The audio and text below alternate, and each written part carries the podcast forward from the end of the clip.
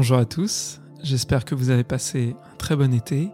Je suis hyper heureux de vous retrouver pour cette troisième saison de Culture Creatures. Dans cet épisode inaugural, je vais laisser la parole à un artiste que je suis depuis longtemps et dont j'ai le plaisir d'avoir quelques prints accrochés au mur de mon bureau. Cet artiste, c'est Mathieu, plus connu sous le nom de Freak City, qui va vous parler d'une œuvre marquante de la culture skate et punk des années 80-90, Screaming End de Jim Phillips.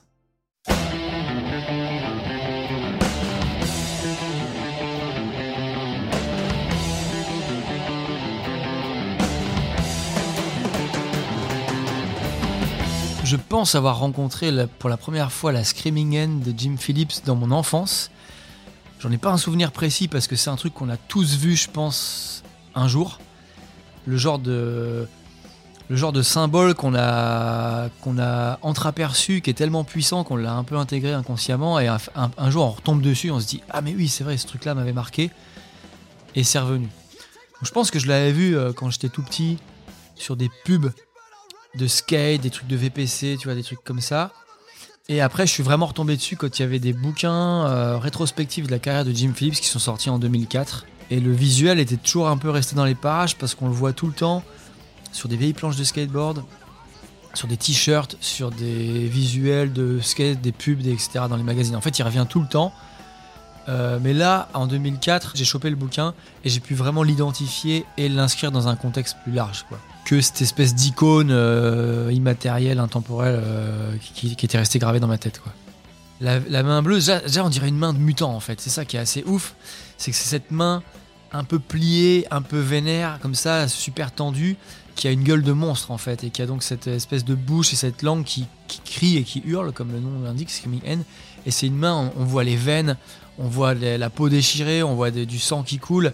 Et donc, euh, pour moi, c'est un truc, c'est carrément un, symbole quasi religieux, tu vois. C'est d'une contre-culture qui euh, intègre, on va dire, euh, skateboard, punk rock, junk food, junk TV, tout ce que tu veux, qui personnifie une époque. Et j'ai cherché à quelque chose de symboliquement fort et pertinent pour cette période, et je crois qu'il n'y a pas mieux que la Screaming End en fait. Quoi. Cette main bleue mutant, elle peut renvoyer autant aux Tortues Ninja qu'à Black Flag, qu'à un bout de pizza dégoulinante, quoi. Tu vois, enfin, c'est vraiment ce truc-là. euh, slime un peu dégueu, quoi. Je pense que la Screaming End, elle m'a marqué parce que c'est juste euh, quelque chose qui personnifie complètement l'aspect hyper intense, genre agressif, trash, fun du skate euh, des années 80, mais qui correspondait aussi à une période punk rock pour moi, à fond. Après, elle, est née, je crois, en 85, mais elle a perduré sur des décennies, donc en fait, on y revient tout le temps. Mais un peu comme, euh, un peu comme quand t'es balayé quand t'es gamin euh, par une pochette d'Iron Maiden, par exemple. Tu vois, c'est ce même genre d'impact. C'est, moi, je me rappelle avoir découvert le crâne à crête en os de Exploited, les pochettes d'Iron Maiden, la Screaming End et, euh, et des choses comme ça qui sont super symboliques. Je sais pas, moi, peut-être la pochette de euh, Appetite for Destruction de Guns N' Roses, tu vois, avec ce, crucifix avec les têtes de mort. Enfin, c'est des choses qui sont tellement euh, visuellement marquantes pour un, gamin comme moi qui était avide de, choses un peu dégoulinantes, un peu dégueu, que ça, ça fait partie d'un d'un inventaire de visuels marquants.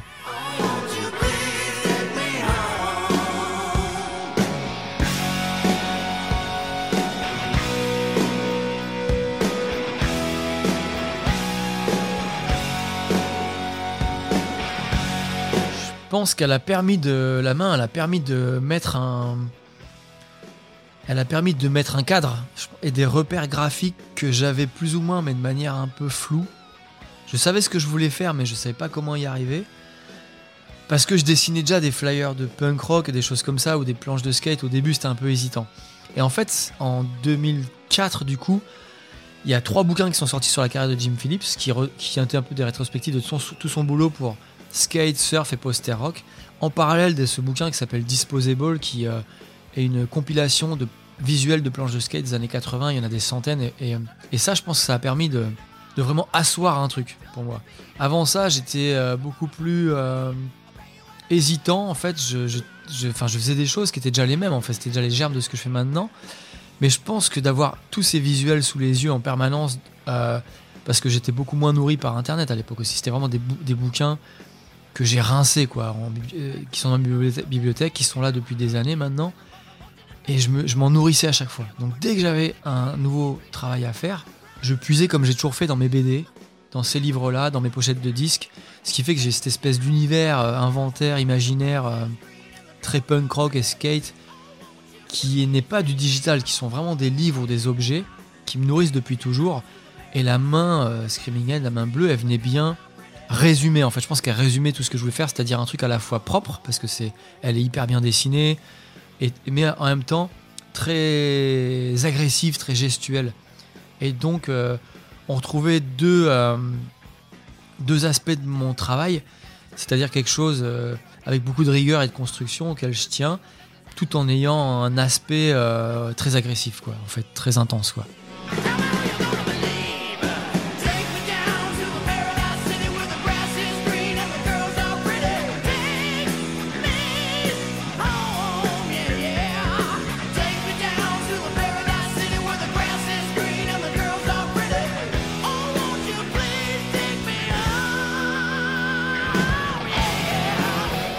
Pense qu'il y, a deux axes. Il y a l'axe hyper nostalgique pour ceux qui ont connu ça à l'époque. Mais moi, je suis né en 84. La, main a été dessinée en 84 ou 85, tu vois. Donc c'était déjà du réchauffé pour moi. C'est juste qu'on le découvre à des périodes différentes. Et, pour ceux qui l'ont connu ou vécu, il y a un gros côté euh, nostalgique, marketing aussi forcément, si c'est des marques parce qu'ils vont faire du branding à gogo avec ces trucs-là. Ils vont refaire, ils vont réimprimer des t-shirts, des planches de skate et tout. Et malgré tout, on est tous un peu des, grands enfants dans ce truc-là. Donc il y a un côté. Euh, c'est pas, c'est pas que l'actu m'intéresse pas. Moi, l'actu m'intéresse, c'est hyper pertinent. On vit dans notre monde actuel. Mais la base de ref, elle est passée. Tout est passé. Moi, la musique que j'écoute, c'est une musique d'avant. Les films que j'adore, c'est des films des années 80, 70, etc. En fait, tout ce bagage culturel, il est déjà passé pour moi. Et c'est juste une éternelle euh, euh, redigestion réinterprétation, remise au goût du jour de trucs euh, déjà passés, vus et revus. Mais moi, j'assume totalement ce truc-là. J'assume totalement m'inscrire dans un, dans un courant qui est complètement vu et revu et perpétuer ça, en fait. C'est mon, mon, but, en fait, limite. J'adore ce truc-là. J'ai pas la prétention de créer quoi que ce soit de nouveau.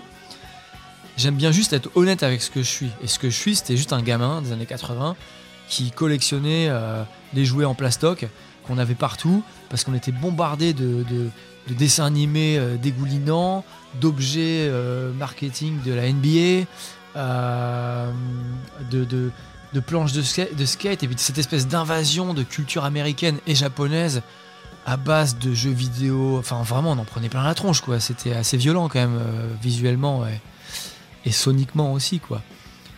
Et du coup, je peux pas faire table rase de ça. J'ai étoffé mes, mes, références et ma culture, mais je pense qu'aujourd'hui, on est pas mal de cette génération à avoir conservé ce, ce goût en fait pour cette, euh, tout cet ensemble de médias, objets, choses comme ça qui nous ont bercé un peu. Mais je, pense que c'est propre à chaque génération aussi. Il y a un peu de nostalgie là-dedans. Et il y a un sens des affaires aiguisé de la part de ceux qui ont été à la, source de ces objets ou ces visuels. Quoi. Je pense que par exemple le fait que des groupes comme NoFX, tu vois, on peut parler de NoFX qui existe depuis combien 30 ou 40 ans maintenant, je sais plus quoi. Je crois que c'est le premier concert que j'ai vu de ma vie à 30 ans. Je pourrais les revoir aujourd'hui, euh, à 30 ans, à 13 ans, pardon, à 13 ans, je les ai vus. Je pourrais les revoir à, 40 ans, ça n'a pas bougé quasiment. Et en fait, visuellement, tu as ce fil qui a jamais été coupé. Et il suffit de voir la moyenne d'âge de ces concerts maintenant d'ailleurs. leur public a vieilli en même temps qu'eux. Et en fait, c'est pareil pour les visuels. Sauf que les visuels, ils n'ont pas pris une ride. Donc ils sont toujours aussi pertinents et impactants. Et ils font juste partie du paysage, quoi. Tu vois? Donc euh, leur place aujourd'hui, je pense qu'ils font. C'est comme si on réduit des périodes à des symboles. On va pouvoir réduire les années 50 ou 60 à certaines œuvres majeures. Et, je pense que du coup, pour les années 80, la Screaming End, elle en fait partie. Iconiquement. Il y en a d'autres, hein, on peut en trouver d'autres évidemment, mais si on doit aller vers les sports de glisse, sports extrêmes, contre-culture, punk rock, tout ce que tu veux, skate, la Screaming End, elle arrive sur le podium, quoi, c'est obligatoire.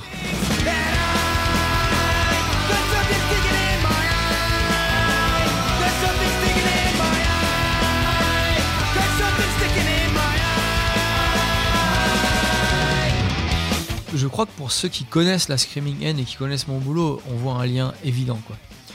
Ne serait-ce que parce que j'adore dessiner des mains un peu tordues, des mains de diable, des mains insérées comme ça. Et c'est une référence directe, c'est volontaire.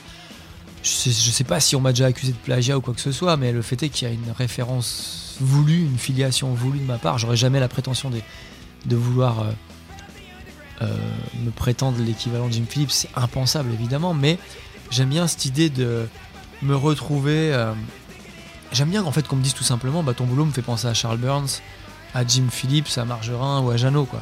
Pour moi c'est un compliment en fait. C'est pas du tout un truc que j'essaie de cacher. C'est un truc que je revendique.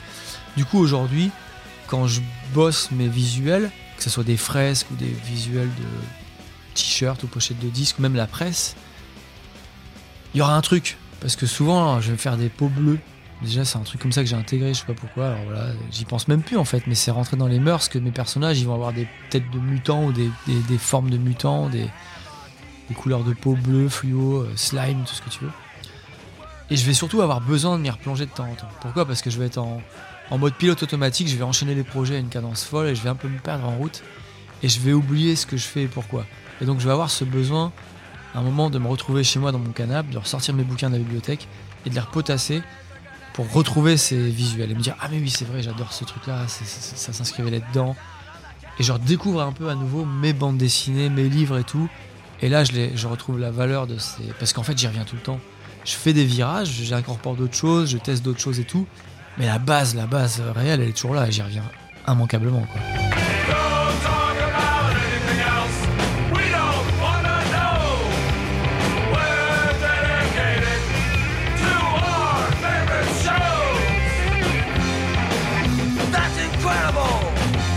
Jim Phillips, je pense que c'est plutôt le profil du, hippie surfeur des années 60. Je crois que c'est ça. Lui, il a grandi avec ses, les, peut-être les comics des années 30 ou 50, tu vois, il, a créé ce truc-là, mais qui était très, euh, hippie, baba, très, euh, comment dire, il vient de Santa, il vient de, de, Californie, de Santa Cruz, je sais plus d'où il vient exactement, mais il a vraiment ce truc van lifestyle, tu vois, surfeur de côte, euh, qui dessine ce qu'il est, etc.